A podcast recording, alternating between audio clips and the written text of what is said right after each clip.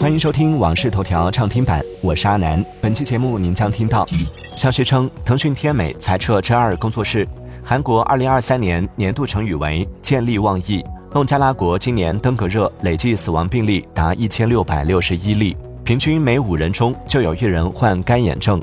接下来马上为您解锁更多新鲜事。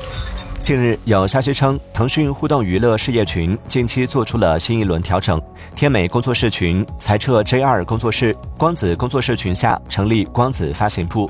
公开资料显示，J 二工作室旗下涵盖《全境封锁》《御龙在天》《斗破苍穹》《尼尔》等游戏，目前裁撤原因未知。特别是在《全境封锁》IP 手游十一月三十号才刚刚拿到版号的情况下。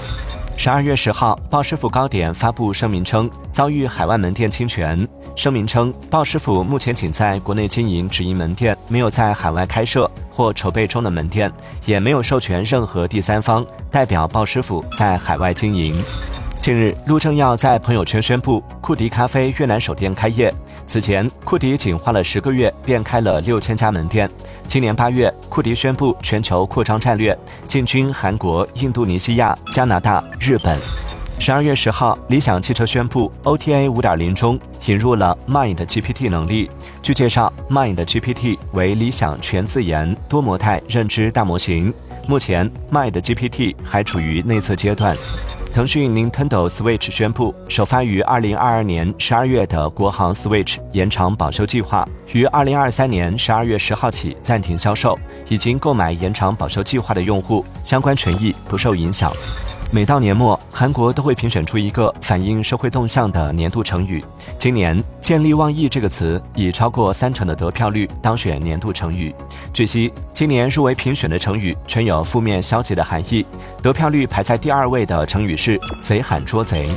特斯拉 CEO 埃隆·马斯克认为，OpenAI 联合创始人和首席科学家希利亚·苏斯克维应该跳槽到特斯拉或旗下的人工智能初创公司 xAI。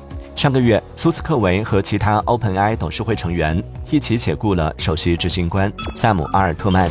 据知名科技记者马克·古尔曼报道，苹果零售店为 Vision Pro 的发售做好了准备。有关 Vision Pro 的销售培训将于一月中旬开始。每位员工将接受为期两天的培训。近日，法国总统马克龙表示，巴黎圣母院将于二零二四年十二月八号重新开放。据法国媒体报道，巴黎圣母院虽然将重新开放，但修复工程要到二零二九年至二零三零年才能完全竣工。二零一九年，巴黎圣母院的屋顶和塔尖在突发大火中被烧毁，主体建筑得以保存。孟加拉国卫生服务总局数据显示，截至十二月十号，孟加拉国今年以来累计报告登革热死亡病例一千六百六十一例。登革热是由登革病毒引发的急性传染病，主要通过蚊媒传播。典型症状包括持续发热、头痛、肌肉痛、关节痛等，严重时可致死。据澳大利亚科学家进行的相关研究结果表明，养猫可能会使猫主人患精神分裂的风险增加一倍。有研究认为，弓形虫感染是一个原因，也有研究认为可能是多沙巴斯德氏菌导致的。但不管如何，养猫和精神分裂风险增加的相关性是真实存在的。据中国干眼专家共识，二零二零年统计，我国干眼症发病率约为百分之二十一到百分之三十，估计至少三亿人患病。也就是说，平均每五个人中就有一人有干眼症。眼睛长期处于干眼状态下，很可能造成眼球表面炎症及联反应和损伤，最终导致眼球表面损伤，甚至失明。